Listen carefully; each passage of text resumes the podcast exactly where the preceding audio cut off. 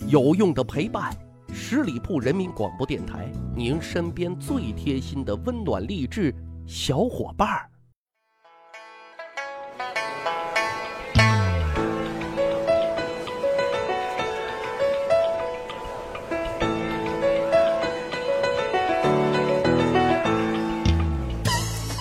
趣扒历史，增长见识，密室趣谈。我是大汉。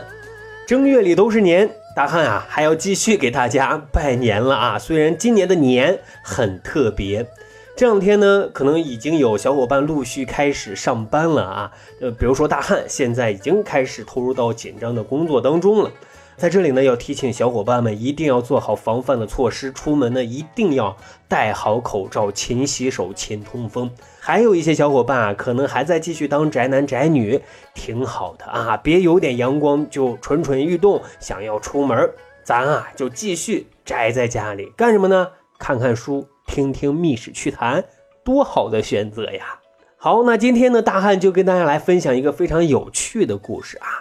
历史上被称为或认为是半仙的有很多，你比如说灭商兴周的姜子牙，神机妙算的诸葛亮，梁山好汉智多星吴用啊，料事如神的刘伯温等等等等啊，这些人上通天文，下晓地理，五行八卦样样精通，所以啊，每个人都有自己的传奇。但是历史上啊，还有一位大神。他呢，可能没有这些道行，却因为能识人性，准确的预测后事，也被称为半仙。这个人是谁呢？他就是唐朝著名的宰相姚崇。姚崇呢，出生在官宦世家，小的时候啊，爱舞枪弄棒，属于跟书本啊没有缘分的那类人。可是到了后来啊，生性大变，发疯的学习，并且通过自己的努力考取了功名。之后就是节节高升啊，在历任武则天、唐中宗、唐睿宗、唐玄宗四代大老板的带领下啊，春风得意，意气风发，先后两次担任宰相的职务啊。第一次当宰相是在女皇武则天统治时期，后来呢点儿背哈被贬了。第二次呢是唐玄宗执政的初期，姚崇呢因为能力突出、业绩突出，被列为宰相的考察后备人选。结果呢，同事张悦不高兴了啊，因为当时张悦的职务为尚书左丞，协助尚书令分管吏部、户部、礼部，啊，权力是大大的。按理来说啊，要提拔丞相，张悦肯定是第一人选。更重要的是，他跟姚崇一样啊，曾经也当过宰相啊，后来是因为政治斗争才被降了职。而这个时候啊，姚崇他只是同州刺史，算是一个地方官。从行政级别来说，姚崇要是看见了张悦，是要点头哈腰说声领导好的。可是现在呢，姚崇要高升了，没有自己的事儿，你说张悦他能开心吗？这里还要再说一说啊。张悦当年参加科举考试的时候啊，策论还是全国第一。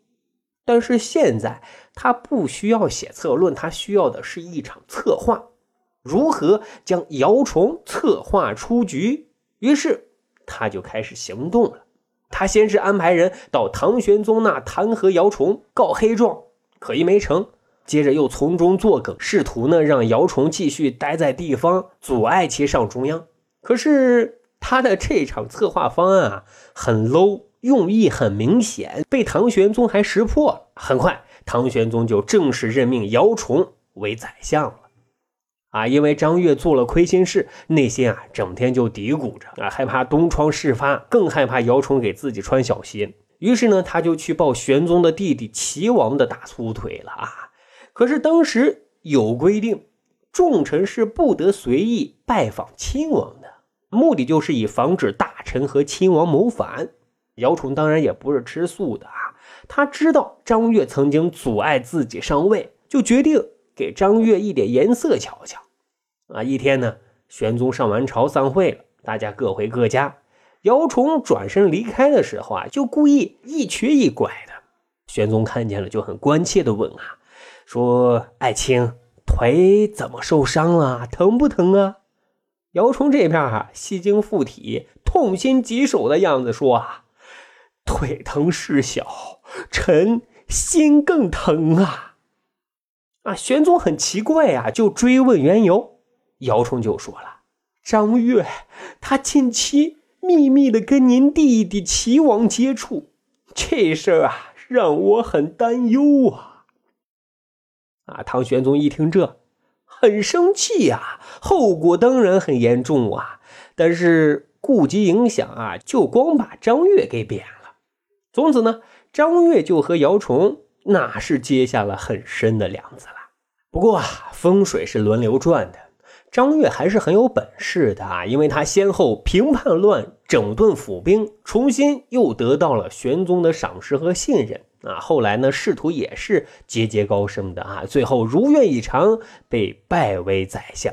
可是。这个时候的姚崇却因为没有管好自己的儿子，同时呢，因为庇护属下犯罪，还请求唐玄宗网开一面。结果呢，唐玄宗是龙颜大怒，不得已自己啊，哎，主动请辞宰相的职位了。呃，不过呢，总体来说，唐玄宗对姚崇的能力还是比较认可的啊，把他聘为顾问，有重大决策会议的时候，都想听听他的意见。可是姚崇和张悦。至始至终都是面和心不和的冤家，啊，时间特快啊！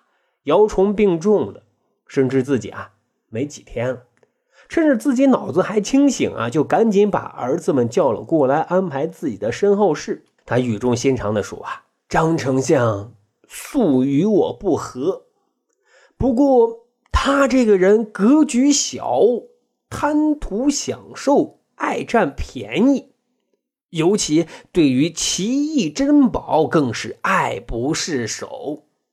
我要是闭上了眼睛，他肯定会高兴的合不拢嘴。但毕竟同事一场，出于情理，他肯定会来家里吊唁。你们记住了，一定要把家里的珍宝都陈列出来，这可关乎你们的性命啊！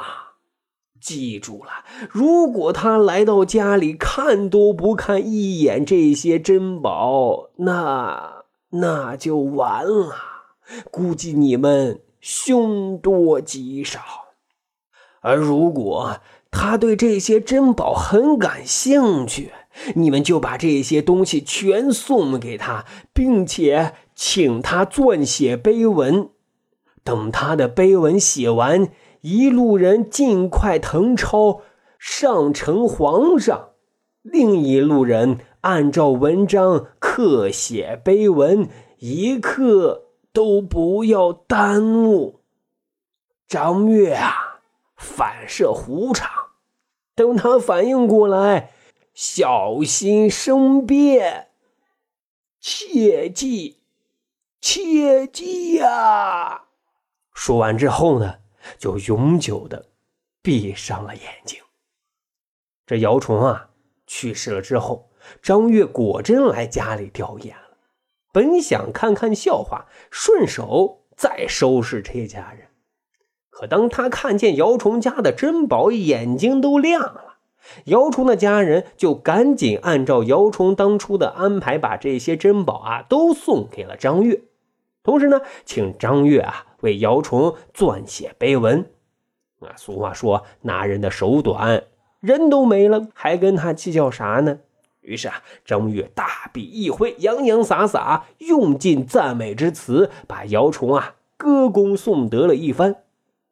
姚崇的家人得到碑文之后，连夜就赶紧刻石碑，同时誊抄了一份送给了唐玄宗。张悦这边啊，果真是老头子拄拐杖，半天一步，慢慢吞吞。哈哈，回家之后啊，回味了好一阵子，突然觉得这事儿不对啊！我怎么能赞美他呢？怎么能给他歌功颂德呢？当初。他害我好惨的，于是呢，他就让人啊要回他写的碑文，说文辞有不妥之处，需要修改修改。可是姚崇的家人啊，直接领着人看已经刻好的碑文，而且说啊，碑文的内容已经呈送给皇上审阅过的，不能修改。张悦没辙，气急败坏，又只能吃个哑巴亏。他原本还算计着呢，怎么通过碑文黑一黑姚崇及他的家人呢？现在是没辙了。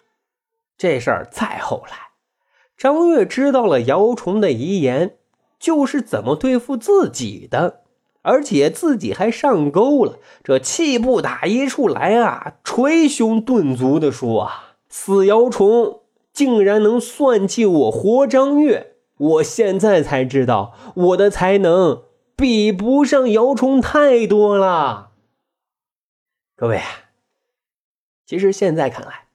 张悦在历史上啊，也是一个很有作为的宰相。他跟姚崇相比啊，不是比不上，而是姚崇还懂一些心理学，他知道如何利用人的秉性行事。那他知道人的贪念会影响人的心智，所以啊，利用了这一点，保全了自己和家人。另外，不知道大家有没有疑虑啊？就是当初姚崇为什么要让张悦给他写碑文呢？其实啊，这里只能说姚崇真的特厉害。张悦这个人啊，虽然贪财，但确实是很有文化底蕴的，号称开元前期的一代文宗，执掌文坛三十多年，绝对是文坛的扛把子。你说能得到这样的大咖为自己撰写生平碑文，是不是一件特荣耀的事儿呢？最重要的是，姚崇设计让张悦把自己写的啊，简直就是一代男神，世人的楷模啊！这远比自己夸自己牛多了吧？总之啊，死姚崇能算计活张悦，是因为姚崇能深刻的洞悉张悦的本性。因为什么人能做出什么事儿，毕竟啊，都是由他的。人性决定。好，长见识，长谈资，这就是咱今天的密室趣谈。如果您觉得咱的节目还不错，欢迎您使用我们的专辑评分功能，为密室趣谈打个分为大汉留留言。感谢各位小伙伴的支持，咱还有个趣扒历史的小分队。如果您对历史边角料很感兴趣，欢迎大家关注十里铺人民广播电台的公众微信账号，然后回复数字一，就可以添加大汉的个人微信。经过简单审核之后啊，大汉呢就会邀请您进入这个小分队当中啊，咱就可以谈天谈地聊历史段子。本期节目就是这样，感谢收听，下期再会。